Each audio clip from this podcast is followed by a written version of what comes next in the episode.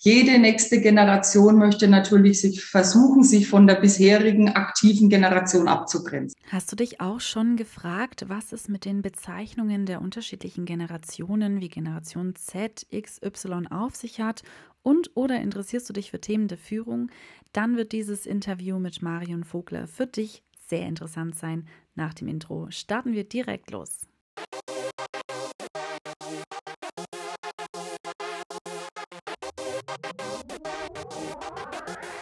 Wissen und Inspiration für das Sozialwesen. Viel Spaß mit dem Podcast. Herzlich willkommen zur Podcast Weihnachtsfolge. Unser Geschenk an dich, um dir ja die Feiertage fachlich zu versüßen. Wir hoffen, dir gefällt die Folge und du kannst etwas davon mit für dich in deinen Praxisalltag nehmen. Ganz viel Spaß dabei. Ja, ein herzliches Hallo, Marion Vogler. Ich freue mich sehr. Du bist E-Empower-Expertin für Führung und Qualitätsmanagement.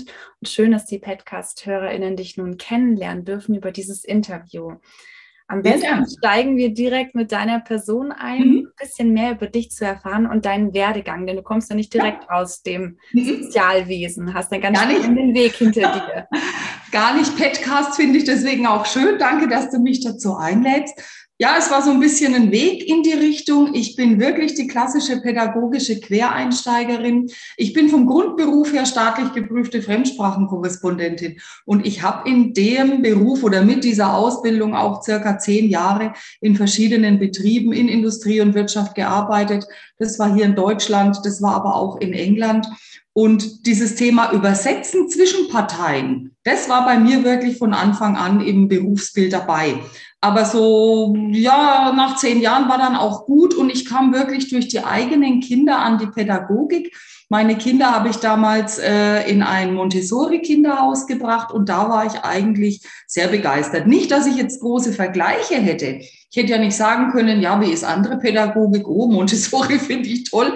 Ich kannte ja nur das, habe dann mich aber dort zu einer Ausbildung entschieden, gemeinsam mit einer der Erzieherinnen. Ich war dort in der Vorstandschaft tätig, das war ein Elternverein und habe mich dann in der Ausbildung gut damit identifizieren können, dass die Maria Montessori immer gesagt hat, sie hat für ihre Ausbildung auch eher die Ungebildeten, die pädagogisch nicht belasteten genommen, weil die frisch und frei ans Thema ihrer ihrer Richtung rangegangen sind und eben nicht schon vorbelastet kamen. Und dann habe ich immer gedacht, ja, das passt genau für mich. Und habe dann also mit dem anschließend durch den Umzug ging es ein bisschen nicht ganz in die Richtung, wie ich wollte. Wir haben uns familiär nochmal woanders hinbewegt und ich habe dann aber jahrelang in der Erwachsenenbildung gearbeitet. Äh, du findest ja gerade mit Montessori auch Bücher mit Montessori für Senioren, Montessori für einen Hund, da ist ja alles dabei. Und dann habe ich gesagt, probiere ich es in der Erwachsenenbildung kombiniert mit Sprache. Da habe ich aus meinem vorherigen Berufsleben ja was mitgebracht. Und bin dann letztendlich gelandet doch wieder bei Kindern in der Schweiz an einer internationalen Schule und habe dort Deutsch als Fremdsprache unterrichtet die jüngsten, die ich hatte, war Vierjährige, nicht die ganz kleinen, die, die Vierjährigen bis hin zur neunten Klasse. Und habe dann in der Zeit, als ich da an der Schule war, gedacht, ja gut, um mich herum haben alle irgendwie eine akademische Ausbildung. Was könnte ich denn noch machen? So rein Pädagogik oder rein Sprache, das passte alles auch nicht zu dem, was ich schon gearbeitet habe und fand dann einen sehr schönen Bachelorstudiengang berufsbegleitend der nannte sich Management für Erziehungs- und Bildungseinrichtungen. Und das war für mich auch wieder eben dieses Thema Übersetzen und Verknüpfen, denn der brachte wirklich meine Berufsfelder Verwaltung, Organisation, was ich vorher schon gemacht habe, mit eben dem pädagogischen Ansatz zusammen. Habe dann äh, danach mir gedacht, oh, das war eigentlich ganz spannend mit diesem berufsbegleitenden Studieren, habe dann noch einen Master gemacht Supervision, Organisationsberatung und Coaching. Und der ging dann schon stark in die Richtung eben, der war auf äh, soziale Dienstleistungen eigentlich ausgerichtet, die Kollegen, die ich dort hatte. Was habe ich damit gemacht? Ich war parallel dazu hier in Würzburg an der Universität äh, beschäftigt und habe den Familienservice geleitet. Der Familienservice beschäftigt sich für die Mitarbeitenden mit dem Thema Vereinbarkeit, Familie und Beruf. Und da natürlich viele Beratungsansätze, ob Studierende oder Mitarbeitende, gerade die Mitarbeitenden, die aus dem Ausland kommen, für die äh, Deutschland neu ist. die sich hier zurechtfinden müssen. Und natürlich die Organisation der Kinderbetreuung auch vom der Nestgruppe über Ferienbetreuung bis hin zu einer Kooperation mit einem großen Träger war da alles dabei. Das habe ich bis 2019 gemacht und dann dachte ich mir auch gut, schön, war wunderbar, hat mir gut gefallen, aber jetzt mache ich noch mal ganz was anderes und bin seitdem nur noch selbstständig unterwegs. Ein ganz schöner Sprung so über, über deinen ganzen Werdegang und sehr mhm. interessant auch, wie viel praktische Erfahrung du dann doch auch mhm. mitbringst, gell? weil ich glaube, dass schon viele, die dann mhm. auch so in der Organisationsberatung ja. tätig sind, eben stark aus dem Management kommen und du bringst ja. halt die unterschiedlichsten Felder zusammen und kannst es auch sehr gut verstehen, wie es Menschen geht, die eben direkt an der Basis mhm. arbeiten. Also ich sage gerne, wenn ich äh, Seminare oder mit, mit Erzieherinnen oder anderen äh, pädagogischen Fachkräften zusammen bin, dass ich sage, natürlich habe ich bei weitem nicht die Felderfahrung, die die da mitbringen. Ja, klar, ich habe hier in dem Elternverein mit Kindern in der Ausbildung dann, ich habe dann an der Schule in der Schweiz natürlich wirklich direkt allein als Lehrkraft mit Kindern, aber sicher nicht das, was eine Erzieherin nach 10, 20, 30 Jahren mitbringt. Aber ich habe immer den Blick eben aus der anderen Richtung mehr, sei es, dass ich eben Vorstandsmitglied war im Elternverein, sei es, dass ich dann in der, äh, in der Schweiz, wo ich war, das war eine Stiftung, also wieder ein ganz anderer Satz, aber ein System, System, das äh, weltumspannend funktioniert. Da wieder dann natürlich ganz großes Thema Qualitätsmanagement. Wie kann ich sicherstellen, dass jede Schule überall gleich tickt? Und dann eben bis hin zur Uni, wo ich sage, da habe ich es auch aus Trägersicht eher gesehen, was ich weiß was denkt sich der Träger, warum denkt er das, was will er denn das? Und warum schafft er so oft nicht, dass das, was der Träger im Kopf hat, bei jeder Erzieherin dann auch wirklich in der Gruppe ankommt, dass ich die mitnehme, dass die weiß. Also auch hier wieder, das Übersetzen ist durchaus was, was mir Spaß macht wenn wir schon beim Thema Übersetzen sind, das passt ja total gut auch zu dem ja. heutigen Podcast-Thema. Da geht es ja um unterschiedliche Generationen und auch, mhm. wie die miteinander vielleicht interagieren oder beziehungsweise auch, wie wir da füreinander Verständnis aufbringen können. Und da gibt es ja immer so Begriffe irgendwie. Wir sprechen, was, was ist die Generation Z, was ist Generation, ich weiß nicht, XY. Magst du einmal kurz uns erklären, was, was überhaupt diese Begriffe bedeuten? Ganz kurz, warum, Genau, warum äh, teilt man überhaupt in Generationen ein? Es geht ja letztendlich um nichts anderes als bei der Erziehung auch. Jede nächste Generation möchte natürlich sich versuchen, sich von der bisherigen aktiven Generation abzugrenzen. Ja, so wie das, wie das mein pubertierendes Kind macht, so geht es natürlich auch generationenübergreifend. Das heißt, man hat ja immer so grob, sage ich mal, so 15 Jahre, äh, wo wir eine Generation zusammenfassen. Und das beginnen wir natürlich in Deutschland hier so nach dem Zweiten Weltkrieg. Das heißt, wir wissen ab dem Kriegsende bis Mitte der 60er Jahre sprechen wir von den Babyboomern. Das ist also die Generation, die sehr geburtenstark war. Wenn man da äh, Untersuchungen auch anschaut, das ist ganz natürlich nach Kriegen. Da sind die Menschen einfach äh, gebärwilliger. Da baut sich eine Nation wieder auf. Das sind die, die das Wirtschaftswunder auch miterlebt haben. Mitte der 60er Jahre bis circa 1979 spricht man von der Generation X oder eben der Generation Golf hat man sie ganz äh, schnell dann auch schon genannt. Das ist so die Generation, da zähle ich mich dazu. Und ich habe jetzt vorhin wirklich in meinen äh, Unterlagen geguckt und habe wirklich ein Buch gefunden, das ich mir schon 2000 gekauft habe, weil ich danach gelesen habe, wo gehöre ich denn eigentlich dazu? Generation Golf, also damals wirklich so diese Selbstständigkeit, das war so die Generation, die dann aber nach dem Wirtschaftswunder auch die Wirtschaftskrise miterlebt hat. Also wenn ich an meine Jugend- und Kinderzeit denke, dann weiß ich schon hier so Ölkrise, das war immer so ein Damoklesschwert, das schwebte über uns, autofreie Sonntage und auch unsere Generation fing schon an, sich ein bisschen mit der Umwelt dann schön langsam zu beschäftigen, zu sagen, oh, saurer Regen, weiß ich, das ist auch noch so ein Begriff, den kenne ich auch als fürchterlich äh, erschreckend aus meiner Kindheit und Jugend. Und die Scheidungsrate, die dann langsam anfing. Also wenn ich zurückgucke, zurückguck, hatte ich in meiner Klasse maximal ein Kind immer, das geschiedene Eltern hatten. Ja, also wenn man heute schaut, auch nicht mehr das, was man heute vorfindet. Das war für uns so prägend. Äh, was kam danach?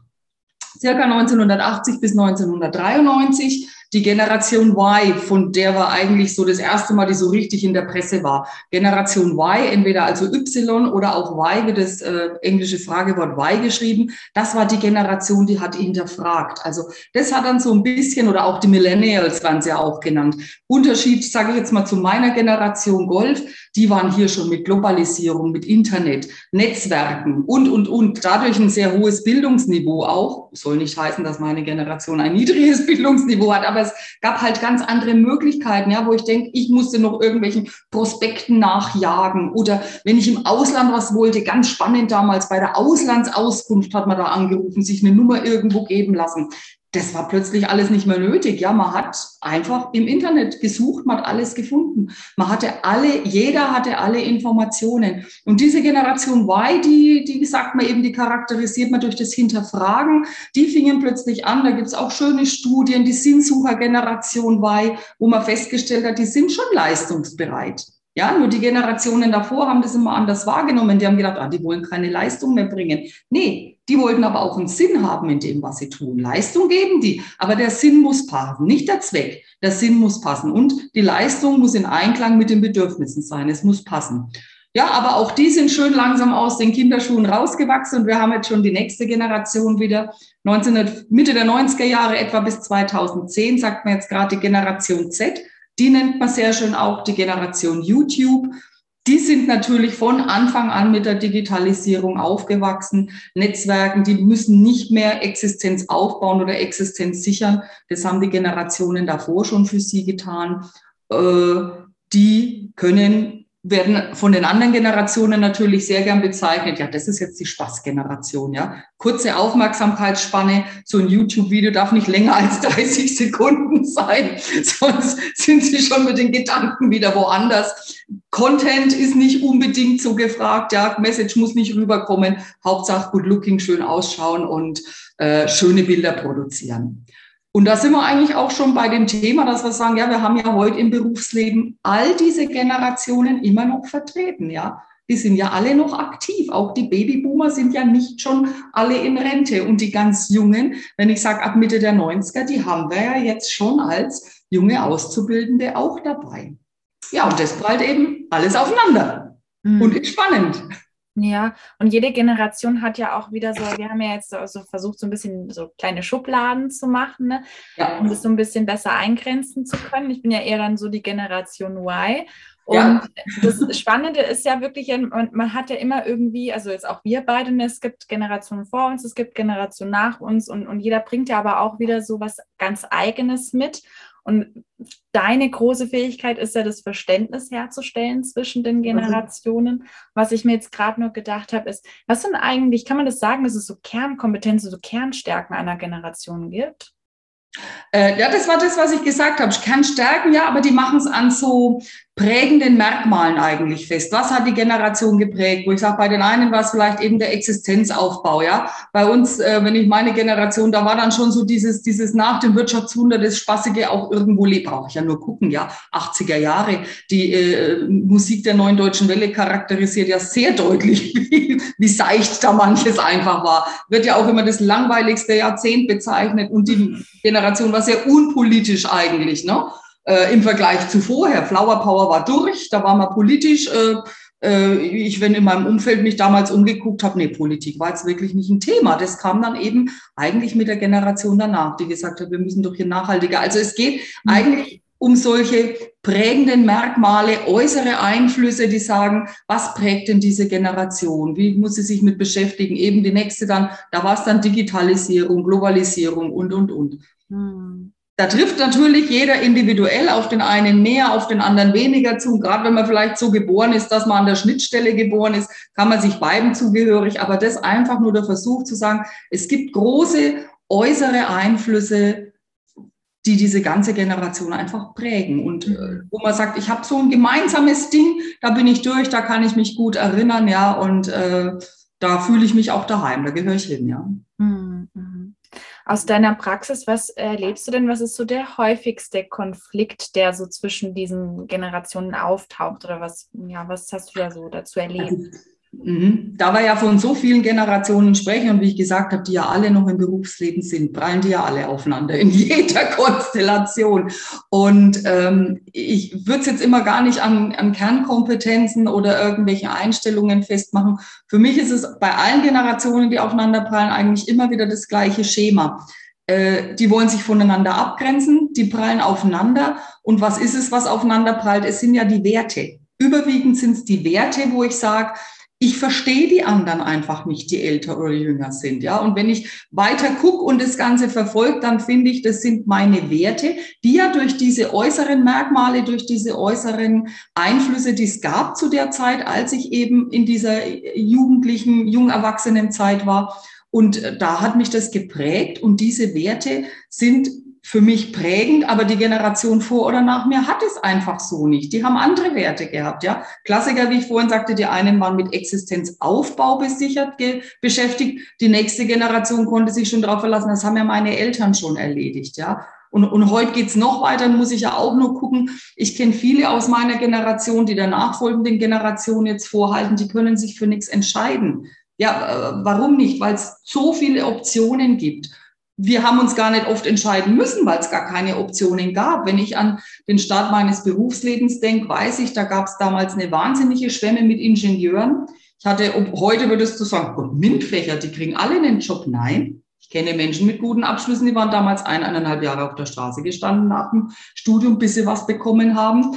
Dann war es damals das erste Mal, dass Lehrer, ganz klar, du studierst Lehramt, du wirst Beamter, das war damals das erste Mal, man hatte zu viele, man hat die ins Angestelltenverhältnis übernommen. Also diese, diesen Luxus, den ich jetzt oft heute habe, zu sagen, wozwischen entscheide ich mich, den hatte die Generation gar nicht. Und das sind natürlich Werte, die prallen dann aufeinander, ja, wo ich sage, Mensch, die haben alle Möglichkeiten und kommen trotzdem nicht zu Potte. Ja, die haben zu viele Möglichkeiten und es hat ihnen vielleicht auch die Generation gar nicht beibringen können, wie treffe ich denn Entscheidungen, weil es für uns gar nicht in dem Maße so wichtig war. Mal jetzt als Beispiel. Und ich glaube, das sind die Dinge, die dann aufeinanderprallen, wo man einfach mal sagen muss, muss man mal Perspektivwechsel, ich muss mal gucken, ich muss mal sehen, was steckt denn eigentlich dahinter, mit was kommen die anderen denn eigentlich. Mhm. Das ist mhm. sehr schön, was du sagst, so diesen Perspektivwechsel zu ja. versuchen und sich da auch einzufühlen. Und wahrscheinlich gibt es einige Konflikte, von denen wir das gar nicht merken, dass es eigentlich Werte oder auch so Generationskonflikte sind. Ja. Mit Sicherheit. Man, man nimmt dann eine Position ein, man sagt dann, ich will das so und beharrt drauf und keiner guckt eigentlich hinter die eigene oder hinter die andere Fassade. Und dann habe ich halt ganz schnell dieses, der eine sagt so, der andere so und wir kommen gar nicht mehr zusammen äh, ohne einfach zu gucken, wir, wir wollen vielleicht das Gleiche, wir ziehen am gleichen Strang, aber wir bringen halt aus unserer Vergangenheit so viel mit, was uns einfach an der Herangehensweise unterscheidet, ja. Und da gilt es halt drauf zu gucken und zu sagen, wie kann ich denn trotzdem zusammenkommen? Mhm. Hast du da ein Erfolgserlebnis oder eine schöne Geschichte für uns aus deiner Beratungspraxis? Aus der Beratungspraxis habe ich jetzt echt überlegt, äh, eher weniger, aber schon einige, die mit Werten zusammenhingen, wo ich einfach sage, ich war, ich war mehrfach in der, in der Tätigkeit, wo ich für die Kinderbetreuung zuständig war. Nicht als Mediatorin wäre zu hoch gegriffen, ich habe keine Mediatorenausbildung, aber ich sage mal als Moderation dann zwischen Trägervertretern, ob das jetzt eine Leitung war oder ein anderer Trägervertreter und Eltern wo irgendwelche Konflikte schon lange schwelten und wo man dann irgendwann feststellte oder relativ schnell feststellte, wenn man als Externer dann reinkommt und sagt, so, jetzt versuchen wir das Ganze nochmal aufzudröseln, dann geht's immer auch nur um Werte, ja. Wie, wie möchte der eine, dass äh, die, die, die tägliche Arbeit mit dem Kind stattfindet? Wie möchte der andere? Was, was möchte ich von zu Hause übertragen dorthin? Was ist überhaupt machbar? Und ganz oft geht's dann um solche Dinge. Also das hier durchaus generationenübergreifend. Denn das haben wir ja dann auch oft. Ich habe dann oft einen Trägervertreter sitzen, sage ich mal vielleicht in meinem Alter und auf der anderen Seite junge Eltern mit Mitte 20, 30. Ja, haben wir Natürlich ist es dann schon wieder ein Wertekonflikt und ein Generationenkonflikt, wo ich sage, äh, der eine versteht einfach nicht, warum der andere so handelt. Und da ist es oft so, dass ich festgestellt habe, das kann man relativ schnell auflösen, wirklich dann durch eine Moderation von außen, wo man einfach sagt, jetzt gucken wir und dann gucken wir mal in die beiden Richtungen hin und schauen, wie wir die verfahrene Situation vielleicht wieder lösen können. Bei mir ist es vor ein paar Wochen noch mal so ganz bewusst geworden. Ich hatte ein Seminar mit äh, ja, Erzieherinnen, Erziehern, die so erste Führungserfahrungen machen. Das kann ja in jedem Alter passieren. Das heißt, die Gruppe war so vom Alter her zwischen Mitte 20 bis Mitte 50 war alles dabei. Und wenn du über Leitungserfahrung dann sprichst, dann kommst du natürlich immer auch in dieses, wie gehe ich Führung an, wie verhalte ich mich da, wie werde ich ein guter Chef, eine gute Chefin, wie passt, wie packe ich das, wie, wie läuft es gut. Und wir hatten so verschiedene Themen und Sachen und plötzlich schnauft eine der, Teilnehmerinnen so richtig laut aus und sitzt an ihrem Tisch und sagt so, also ich muss jetzt mal ganz ehrlich sagen, hat sie gesagt, das macht mich manchmal wahnsinnig mit den jungen Kolleginnen. Die haben so eine ganz andere Einstellung und die arbeiten so gar nicht wie wir. Und das ist echt schwierig manchmal für mich. Und dann gucke ich die so an und denke mir, das ist aber eine verdammt junge Frau, die da spricht. Und habe mich auf die andere Seite vom Raum gestellt. Da standen zwei Damen eher in meinem Alter, zwei Teilnehmerinnen. Habe mich zu den beiden gestellt und habe rüber zu der anderen Kollegin und gesagt, das ist sehr schön, dass Sie das da jetzt sagen. Sag, jetzt gucken Sie mal uns drei an. Wie glauben Sie, wie das aus unserer Sicht ist, wenn Sie schon mit jungen Kolleginnen Schwierigkeiten haben? Und dann merkte ich, wie sie gerade so richtig überlegt und dann schaut sie mich an und sagt sie, aber hören Sie mal, Frau Vogler, ich bin nicht so jung, wie ich ausschaue. Ich bin auch schon 26. ich habe Schwierigkeiten, wenn ich eine 16, 17, 18-jährige Praktikantin vor mir habe, ja, wo ich mir dann wieder dachte, wow, das ist immer noch so präsentes Thema, ja, und es ist kein Thema, das sich nur Menschen 50 plus anziehen. Das hat jeder, jeder, jeder, jeder in jede Richtung, raufwärts oder runterwärts, ja. Mhm.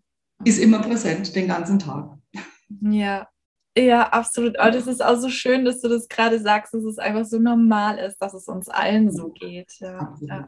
Ich habe im Vorfeld ähm, gefragt, was die Podcast-HörerInnen so interessieren würde. Und ja. da sind zwei Fragen reingekommen. Ich muss das ablesen, damit ich nichts frage. Ja. genau. Die eine Frage war auch von einer jungen Führungskraft. Wie kann ich als junge Führungskraft in alten Strukturen starten? Also wir gehen mal davon aus, das ist Generation Z.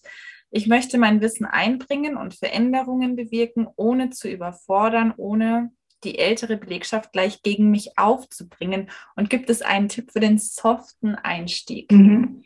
Ich finde die Frage schon sehr schön. Ich hatte das eben auch in solchen Seminaren, taucht das öfters auf, hatte ich neulich auch eine Fragestellung, äh, was habe ich für Vorbilder? Ältere Kollegen zum Beispiel. Da hat wirklich eine Kollegin gesagt, wieso sagen Sie da ältere? Es kann doch auch ein Gleichaltriger oder ein jüngerer Vorbild sein. Sag ich, danke, guter Hinweis. Ich werde das Ältere aus meiner PowerPoint löschen. Ja, oder ich hatte auch Vorbild ältere Geschwister. Sagte auch jemand, vielleicht ist meine jüngere Schwester mein Vorbild. Ja, also denkt man gar nicht dran. Äh, ich habe gar keine Geschwister, deswegen denke ich an sowas gar nicht.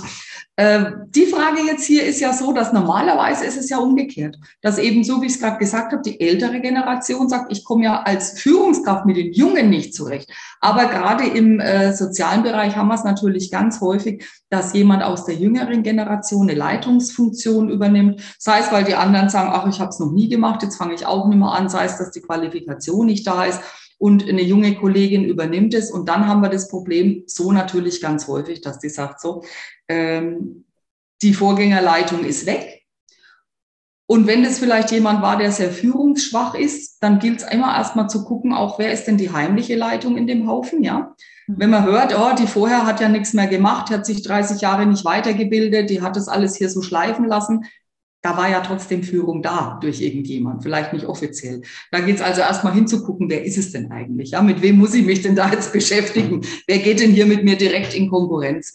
Und dann ist es natürlich so zu früheren Zeiten, dass ich sage, früher hat es einfach gereicht, dass ich einen äh, Status inne hatte, eine Funktion. Ich war die Leitung, Punkt. Das hat jeder akzeptiert. Meistens war das, wenn ich eben gucke, die Zeit vor Digitalisierung, dass ich sage, ich hatte ja auch einen Wissensvorsprung, ein Fachwissen. Dinge waren nicht allen zugänglich. Und die Generation ist es eben noch gewohnt. So dieser Begriff, den man früher immer hatte, Herrschaftswissen. Ja, weil nicht jeder an alles rankam. Die Zeiten sind vorbei.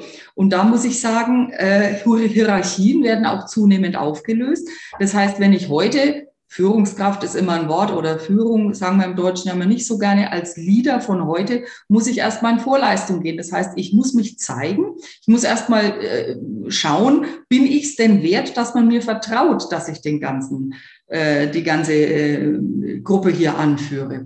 Und da ist es natürlich so, heute wird gefragt, dass ich kooperativ agiere, dass ich auf Augenhöhe mit meinen Mitarbeitenden agiere. Und äh, viele haben hier aber natürlich keine Qualifikation, wenn sie so eine Stelle übernehmen und fallen ganz schnell aus Versehen in dieses Hierarchiemuster, weil es das Einzige ist, was sie kennen. Dass sie sagen, so, ich bin jetzt die Chefin, das steht jetzt auch an meiner Tür so, oder der Chef, ich mache jetzt hier Ansage und dann drücke ich das durch. Und das läuft halt heute gar nicht mehr. Ne? Und mit dieser ganz jungen Generation, sei es jetzt schon mit deiner, die den Sinn sucht, sei es hinten dran mit der YouTube- und TikTok-Generation auch nicht. Ne? Fachkräftemangel macht es möglich, dass die einfach alle sehr schnell wechseln. Ich muss irgendwo anders natürlich zeigen, dass ich es wert bin. Jawohl, ich mache hier die Ansagen und da könnt ihr euch drauf verlassen. Das heißt, auch hier geht es mal darum, dass ich sage, den Perspektive wechseln und sage, was, was finde ich denn vor, wenn ich da neu als Führungskraft komme? Was war denn vor mir Usus? Wie gesagt, was hat die Kollegin oder der Kollege vorher denn? Was waren denn hier die Werte, die gelebt wurden? Und was ist denn jetzt so anders, was ich mitbringe? Was ist das Team denn gewohnt? Oder eben, wer ist die heimliche Leitung, die ja vielleicht immer noch da ist? Ja, ich weiß es nur gar nicht. Die muss ich erst mal finden, dass ich weiß, was lebt die denn für Werte so parallel zu mir, so eine, so eine Parallelführung. Da geht's also erst mal drauf zu gucken. Und äh, dann natürlich auch zu sagen, egal was vorher war, da war ja nicht alles schlecht. Der Laden ist ja trotzdem irgendwie gelaufen. Also was will ich denn bewusst auch von dem, was da war, mitnehmen und beibehalten? Ja? Und wo muss ich aber sagen, hm, nee, da muss jetzt schon mal ein bisschen frischer Wind, zwar vorsichtig, aber auf das oder auf jenes möchte ich künftig schon, seien es meine Werte, seien es die Werte von der Organisation, die ich vertrete. Es geht ja nicht immer darum, dass ich äh, nur meine Werte als Führungskraft, meine privaten Werte vertrete. Ich vertrete ja die der Organisation. Das ist ja meine Aufgabe auch als, als Leitung. Und ähm, da ist es natürlich so, dass ich sage, am Anfang, wenn ich da neu komme, ich kann nicht sagen. Und es war schön hier in der Frage drin, ich möchte Veränderungen bewirken, ich möchte mein Wissen einbringen, ja vorsichtig, langsam machen, Zeit geben. Das, was wir von den Kindern auch kennen, ja, abwarten können, aushalten können, bis die anderen kommen. Vorleben sind wir wieder bei den Werten. Meine Werte nicht nur sagen, ich lege Wert auf Pünktlichkeit, ich lege Wert auf Ehrlichkeit, ich lege Wert auf eine offene Beschwerdekultur oder Fehlerkultur. Ich muss das auch leben. Ich kann das nicht nur sagen. Das ist wie die pädagogische Konzeption in der Kita. Mal gucken, was da drin steht. Aber sehe ich das als Eltern auch? Wird das auch gelebt? Und hier mit den Kollegen das Gleiche. Das, was ich predige und möchte, tue ich das auch. Und das muss ich halt tun. Die Werte muss ich vorleben. Und da kann ich schon sagen, dass ich dann bei wichtigen Dingen einfach hart bleibe. Ich sage, die Werte, ja, da bestehe ich drauf, auch von Anfang an. Und die unwichtigen Dinge, die muss ich auch einfach mal sagen das ist jetzt auch meine Großzügigkeit dann als Vorgesetzte. Es ist nicht wichtig der Weg, sondern das war am Schluss dahin kommen. Ja, ich kann nicht in das Muster verfallen. Ich bin Chefin und muss hier alles ähm, immer leiten und korrigieren und, und managen. Und da eben zu sagen, wie sie fragt, wie kann ich am Anfang? Ja, selber vorleben und Zeit nehmen, abwarten. Und dann sagen, ich lebe das vor und irgendwann bekomme ich Vertrauen ist etwas, das bekommt man erst mit der Zeit. Und das brauche ich halt als Führungskraft, ja. Und dann kann ich vielleicht irgendwann sagen, so, nun, jetzt hätte ich ein paar Vorschläge und ein paar Veränderungen, die täten uns doch vielleicht auch gut. Ja, ganz lieben Dank für deine Antwort. Wir hatten dann noch eine zweite Frage.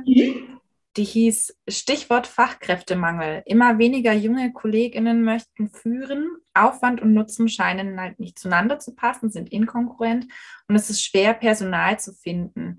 Wie ja. können Anreize geschaffen werden oder welche Wege eignen sich, um vorhandenes Personal weiterzuentwickeln? Und was ist es, was die junge Generation wirklich motiviert? Ja.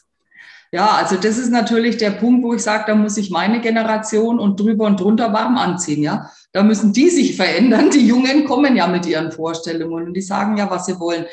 Ähm, Im sozialen Bereich ist es ja nach wie vor leider so, dass eine Führungsposition mir nicht durch Gehalt schmackhaft gemacht wird, ja. Dass ich sage, ich mache jetzt hier die Leitung und dann verdiene ich das Doppelte äh, wie vorher und die anderen, das, das ist ja nach wie vor nicht der Punkt.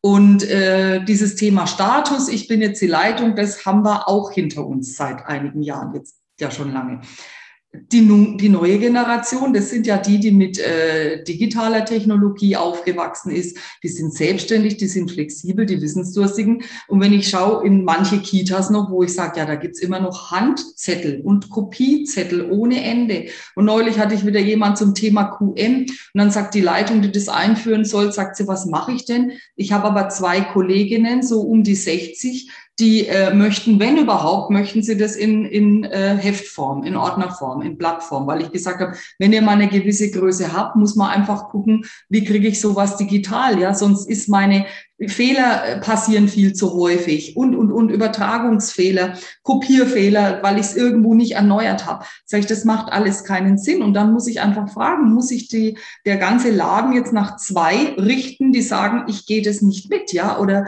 wie, wie nehme ich die mit? Das heißt, äh, die Jungen sind ja da ganz anders aufgewachsen, finden aber teilweise noch Organisationen vor, wo ich sage, da fragt man sich, ist die Digitalisierung überhaupt schon angekommen? Ja, da haben viele Gruppen ja noch nicht mal einen Laptop und, und, und. Da wird alles noch mit der Hand gemacht. Also da muss ich sagen, da geht schon los. Da kriege ich die natürlich nicht abgeholt. Das nächste ist so auch was, was es in meiner Generation ja nicht gab, dieses Verschwimmen von Arbeits- und Privatleben. Ja, ich wusste früher, als ich junge Mitarbeiterin war, ich wusste von vielen Kollegen nicht mal, sind die verheiratet, haben die Kinder. Da standen keine Bilder auf dem Schreibtisch. Da hat man nicht drüber gesprochen. Man kam zur Arbeit, hat gearbeitet, man ist heimgegangen dann fertig. Das hat sich nicht so verschwommen. Heute muss man ja oft schon sagen, wenn Krisen im Privatleben sind, kann das gerne auch äh, entsprechend in der, in der Arbeitswelt berücksichtigt werden. Es gilt natürlich hier immer die Grenze zu ziehen, ja, gerade im sozialen Bereich. Wie lang ist es noch eine kollegiale Beratung? Wann fängt schon eigentlich die Therapie an? Wo muss ich auch als Leitung mal äh, zu einer Kollegin sagen, du, also wir können hier nicht äh, dein Privatleben lösen. Du musst vielleicht auch einfach mal die andere Hilfe in Anspruch nehmen. Das heißt, die Jungen hole ich mit solchen Dingen ab, wo ich auch wieder sage, ich habe Werte und eine andere Vorstellung bei der jetzigen Führungsgeneration natürlich. Auch Work-Life-Balance kam dann irgendwann so in der Generation nach mir auf, wo ich sage, das waren dann oder, oder am Ende, man sagt, so, oh, zehn Stunden am Tag arbeiten, zwölf Stunden, da muss eine Work-Life-Balance her. Ja, wenn ich die Jungen anschaue, wo das alles verschwimmt, da braucht kein Mensch Work-Life-Balance. Die wollen was arbeiten, was sinnhaft ist dann brauche ich auch keine Balance, ja, weil dann belastet mich das ja gar nicht. Balance brauchen ja nur die, die in der Arbeit sich so furchtbar quälen müssen, dass sie einen entsprechenden Ausgleich brauchen. Also auch hier prallen Dinge aufeinander, wo ich sage, äh, was biete ich den neuen, wie kann ich die neuen jungen Fachkräfte und künftigen Führungskräfte einfach anreizen. Das sind wirklich die flachen Hierarchien, die die wollen.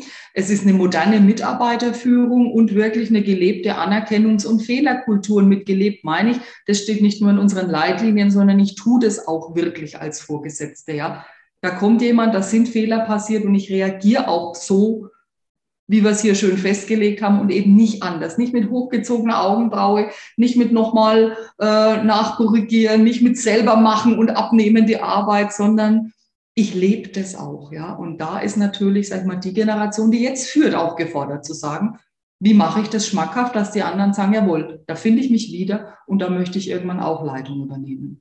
Mhm. Ja, sehr spannend. Herzlichen Dank dir für die Antwort. Das Schöne ist ja, es trifft uns alle irgendwann. Ne? Wir dürfen ja alle darüber nachdenken, dann, wie das ja. für die Generation, die kommt, ist. Genau, ja. trifft jeden. Ja. hast weg, du so einige, ja, hast du eine ganz äh, so eine zentrale Message, eine, ein Anliegen, dass du ähm, Fachkräften, die im Sozialwesen tätig sind, ja. auch vielleicht im Kontext der Führung oder auch werdenden Führungskräften mitgeben möchtest? Habe ich tatsächlich, denn das fällt mir in all den Seminaren, die ich gebe, immer wieder einheitlich auf. Mein zentrales Anliegen wäre einfach den Menschen zu sagen, die jetzt pädagogische Fachkraft sind, entscheidet euch bewusst für eine Leitungs- oder Führungs Rolle. Also bewusst. Das heißt, lasst euch nicht hineindrängen. Sprich, bereitet euch erst vor, bewerbt euch dann auf eine Stelle und nehmt die dann an. Denn ich höre von allen, zu 90 Prozent höre ich, es passiert genau andersrum. Keiner hat sich mit dem Thema auseinandergesetzt, dass er Gruppenleitung, Teamleitung, äh, stellvertretende Leitung werden möchte. Immer wird irgendwo aus Versehen plötzlich eine Stelle frei. Jemand geht in Elternzeit, verlässt die Einrichtung und, und, und. Und von heute auf morgen sagt der Träger, äh, mach doch du, du hättest die Qualifikation und ganz häufig kommt die Antwort, naja, habe ich dann halt gemacht, irgendeiner muss es ja machen. Wo ich sage, schaut euch mal in eurem Bekanntenkreis in anderen äh, Berufsgruppen um. Da passiert es nicht so. Da wird erst überlegt, wann und wie möchte ich den nächsten Schritt machen, wie bereite ich die Leute vor. Und wenn mir was angetragen wird, ist immer die erste Frage, um was verdiene ich dann? Und das fehlt mir im sozialen Bereich, so die stolpern in diese Führungsaufgaben rein und dann fehlt es teilweise A, an den Finanzen, an den Ressourcen, an den zeitlichen Ressourcen. Die Freistellungen passen oft nicht dazu, ja. Wo ich dann sage, so, ihr sollt jetzt das und das zusätzlich machen. Wie seid ihr freigestellt? Wie macht ihr das? Wie, wie schaut es mit der Verfügungszeit aus? Was hat sich da geändert als im Vergleich zu vorher Erzieherin? Gar nichts. Sag ich, ja, wie sollt ihr denn dann irgendwelche Aufgaben wahrnehmen? Während die Kinder schlafen? Kann doch nicht funktionieren. Also das wäre wirklich meins, wo ich sage, bewusst entscheiden, bewusst sagen, das ist eine neue Aufgabe und für sich und für den Träger auch immer im Kopf haben, weil ich das auch immer sage, ich denke mal drüber nach. Ihr habt fünf Jahre eine Ausbildung gemacht, damit ihr eine gute pädagogische Fachkraft seid. Hat denn in der fünfjährigen Ausbildung das Thema Organisation, Management, Führung irgendeinen Stellenwert gehabt? Ich kenne jetzt nur natürlich die Ausbildungen in Bayern, aber ich kriege eigentlich auch von anderen Bundesländern die Auskunft, nö. Nö, Pädagogik haben wir gehabt. Elterngespräche, solche Dinge. Aber nicht, wie bin ich Leitung, wie führe ich, wie manage ich, wie organisiere ich. Da habt ihr fünf Jahre Ausbildung gemacht, jetzt seid ihr eine gute Fachkraft. Und jetzt sollt ihr ab morgen Aufgaben übernehmen, für die ihr gar keine Qualifikation erworben habt. Die sollt ihr jetzt einfach mal so aus euch selbst irgendwie, ohne jede Anleitung. Sag ich, wie, warum? Das ist genau so was, was wir lernen. Das kann jeder lernen, aber er muss sich die Zeit nehmen, es zu lernen. Management, Führung und Organisation, äh, Organisation vielleicht nicht, aber Management und Führung, da passiert schon viel durch Trial and Error. Ja, ich muss es mal probieren und muss schauen, wie mache ich es besser, aber doch angeleitet. Ja, sei es durch Theoriewissen, sei es durch einen Coach, durch einen Supervisor, der mich begleitet, durch eine Weiterbildung, völlig egal. Aber irgendwo muss ich doch was tun, damit ich in der Lage bin, damit ich die Kompetenzen erwerbe und in der Lage bin, das dann auch zu machen. Und das fehlt. Und da ist mein zentrales Anliegen eben, entscheidet euch bewusst. Und wenn ihr euch entschieden habt, fordert auch ein, dass ihr da was braucht. Ganz lieben Dank, absolut. Ja, es ist ja auch eine ganz starke Nachricht und Message einfach an die Organisation, an die, an die oberen Führungskräfte ja auch. Ne? Man, man muss ein bisschen in, in Vorleistung gehen, wenn man was haben möchte. Ja, weil sonst kann ich zusehen, bis es scheitert. Mhm. Sonst kann ich einfach zugucken. Du hast natürlich vielleicht 10, 20 Prozent Naturtalente, die kriegen das so hin. Ja, die hast du. Aber die große Masse kriegt es halt nicht von selbst hin. Und die müsste ich entsprechend qualifizieren. Und wenn ich das nicht tue, kann ich halt einfach zugucken, wie das Ganze scheitert. Und dafür ist es am Ende zu teuer. Hm. Ja, ganz lieben Dank für deine Inspiration und auch ja für deine Klarheit, die du hier in mhm. deiner ähm, Message auch ähm, ja kommunizierst, die denke ich auch sehr wichtig ist, auch in der heutigen Zeit, ne, wo es ja dann doch mit Fachkräftemangel und so einfach immer wieder solche Situationen gibt, ja. was wahrscheinlich auch noch verstärkt vorkommt. Mhm. Jetzt haben wir dich ein bisschen kennenlernen dürfen, auch deine Kompetenz kennenlernen dürfen. Welche Angebote finden wir denn bei dir und wie können wir Kontakt zu dir finden, wenn wir denken, oh ja, mit der Marion Vogel ja, ich gerne mal arbeiten. Äh, ja, äh, Angebote haben wir ja über die eMpower äh, Plattform. Entsprechend, da rede ich jetzt im Plural von wir, denn das mache ich zusammen mit meiner Kollegin, der Brigitte Hess, die ich bei dem Bachelorstudiengang kennengelernt habe und wir festgestellt haben, wir können gut miteinander arbeiten und wir haben uns äh, ergänzende äh, ja, Lebensläufe und Erfahrungen. Die Brigitte ist die klassische Erzieherin, die wirklich 30 Jahre lang äh, Leitungskraft war, vom kleinen eingruppigen Kindergarten bis später hin zum großen Familienzentrum Leuchtturmprojekt und die heute nicht mehr im äh, Kindergarten ist, sondern in der Kommune, wo sie arbeitet, ist sie Personalratsvorsitzende. Das heißt, sie sieht jetzt auch die Dinge aus der anderen Sicht. Ja, was entscheidet der Träger? Was sind die Forderungen von den Leitungen und, und, und. Sie ist da immer noch drin und wir haben hier mit dem, was ich mitbringe, einen sehr breiten Schatz, wo wir immer gehen, was der eine nicht weiß, was die eine nicht weiß, weiß die andere. Und das kriegen wir da ganz gut eigentlich zusammen. Und Qualitätsmanagement ist für uns beide aber absolut ein Lieblingsthema. Also für mich ist es ja durch das, dass ich sage, ich komme aus Industrie und Wirtschaft ursprünglich. Und ich sage, wo ich viel damit zu tun hatte, war natürlich an der Schule, wo ich war, eine internationale Schule. Da, da ging das Ganze nicht ohne QM. Da gab es wirklich zwei Kollegen, die Teilzeit freigestellt waren, um das alles umzusetzen, was man halt weltweit so an Vorgaben hatte. Die Brigitte kam damit eigentlich erst wirklich bei uns durchs Studium in Berührung und hat dann aber das mit einer Begeisterung und Freude, als es bei Ihnen in der Kommune ankam, umgesetzt und hat gesagt, da war auch diese Weiterqualifikation nötig. Sagt sie, hätte ich mich da nicht durch Studium weitergebildet, hätte ich einfach immer gesagt, oh, was wollen Sie denn jetzt schon wieder? Ja, schon so wieder was Neues braucht doch kein Mensch, ja. Das heißt, hier sind die Angebote von uns richten sich an die Fach- und die Führungskräfte von sozialen Dienstleistungen. Das kann eben hier QM, wie gesagt, unser absolutes Lieblingsthema. Es kann aber auch ein Einzelcoaching, eine Teamsupervision sein, die klassischen Dinge. Ich erarbeite eine ähm, pädagogische Konzeption. Ich mache die Räumlichkeiten anders nach einer neuen Pädagogik und, und, und. Change-Prozesse, die wir dann ja gerne mit diesen Generationenkonflikten oft haben und all solche Dinge, ja. Da sind wir zu Hause und wie gesagt, unser absolutes Steckenpferd ist QM. Mhm. Und Qualitätsmanagement, das ist ja auch ein Thema von deinem Workshop, das wir dann ähm, mhm. beim E-Empower Vielfalt Summit erleben dürfen. Ja. Das ähm, wird am Sonntag sein, das ist der 9.1. Ja. Genau, was erwartet uns denn da? Genau, da werde ich nochmal mit der Brigitte ins Detail gehen, denn da erwarten wir euch schon mal gemeinsam. Wenn äh, die Planung so läuft, erwartet ihr mich an dem Abend aus einem Hotel, glaube ich, in Frankfurt. Die Brigitte wird am schönen Bodensee sitzen, wo sie zu Hause ist. Und genau, wir arbeiten immer gemeinsam aus der Ferne. Und da werden wir eben ein bisschen was zu dem QM-Thema, das wir normal in, in Seminaren aufarbeiten machen. Und da ist es bei uns immer ganz wichtig, dass wir bei dem Thema Folgendes rüberbringen. Also einmal versuchen wir durch unsere Begeisterung und durch unsere Art und Einstellung, die wir dazu haben, erstmal dafür zu sorgen, dass der Funke überspringt. Also, dass man erstmal, und das ist natürlich für die Pädagogen immer sehr schwierig zu sagen, boah, was soll ich mit so einem Thema, das eigentlich aus der Industrie kommt, ja, und äh, wieso brauche ich hier jetzt noch QM? Und die meisten sagen, hm, oder fühlen sich in ihrer Pädagogik gleich so ein bisschen angegriffen und sagen, ja, machen wir denn keine gute Qualität? Nee, also da geht es uns erstmal darum zu sagen, darum geht es gar nicht bei dem Thema. Der Funke muss überspringen. Wir möchten äh, den Blick schärfen, dass man einfach sagt, was ist es denn? Was brauche ich denn davon? Und dass ich mir eine klare Haltung als Fachkraft dazu erwerben kann. Dass ich also sage, was will ich überhaupt? Will ich QM? Ja, nein. Denn auch hier natürlich gibt der Gesetzgeber einen klaren Auftrag, aber ist ja alles sehr schwammig und das kann ich ja auslegen, wie ich möchte. Also will ich QM? Ja, nein. Dann nach welchem Konzept will ich es und in welchem Umfang möchte ich es? Und das ist immer unser Anliegen, dass das bei allem, was wir tun, ob das jetzt kurz der Workshop beim Summit ist oder ein zweitägiges Seminar, dass die Leute am Ende daheim gehen und eine klare Vorstellung haben und diese Frage für sich beantworten können und damit ganz klar für sich und mit ein bisschen Fachwissen zu ihrem Träger gehen können, denn QM ist Trägeraufgabe. Das wollen wir ganz klar festhalten, aber natürlich aber an die Leitung delegiert. Hm. Das ist ja. das Problem. Und da muss ich dann schon wieder sagen, dann muss ich gucken als Leitung, wie bringe ich es an meine Mitarbeitenden ran. Und dazu muss ich erstmal vorher natürlich für mich wissen, wo stehe ich, wo bin ich, was brauche ich und welche Aufgabe hat mein Träger dabei. Mhm. Aber da merkt man schon, du berücksichtigst immer alle Perspektiven so. Ne?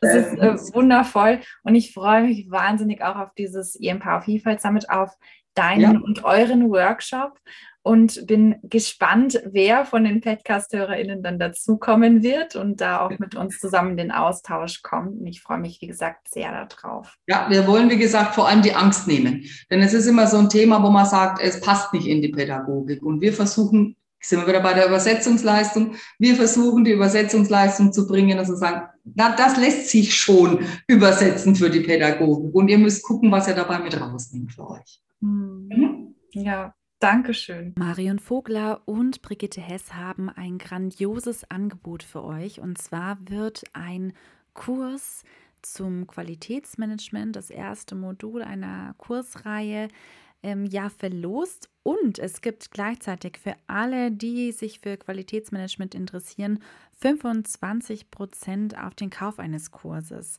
Die Seite dazu verlinke ich hier unten, so dass ihr direkt darauf zugreifen könnt und euch diese 25% sichern könnt. Und unter allen Personen, die ihren 25% Rabattcode sich holen, wird ein Kurs verlost. Ganz viel Glück und Erfolg dabei. Viele fallen, wenn sie in Führung gehen, gerade die jungen Führungskräfte, eben in diesen Fehler zu sagen, so, ich bin jetzt Chef, ich mache Ansagen, ich setze Dinge durch.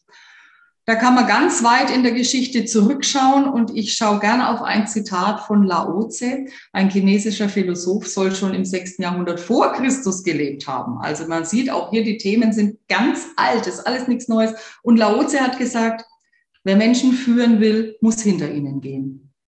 Und das finde ich immer sehr passend. Wunderschön. Dankeschön. Danke. Hat dir die Weihnachtsfolge gefallen und möchtest du den Podcast unterstützen, dann gib uns sehr gerne eine Bewertung, like, was das Zeug hält und vor allem teile die Folgen, die für dein Netzwerk auch interessant sein können, um auch andere Menschen fachlich zu inspirieren und den Podcast bekannter zu machen. Ganz herzlichen Dank für deine Treue, für deine Unterstützung und ich freue mich schon darauf, wenn wir uns im neuen Jahr wiedersehen. Zum 15. Januar gibt es eine neue Podcast-Folge mit wieder einem super spannenden Interviewgast. Bis dahin eine wundervolle, erholsame und gute Zeit.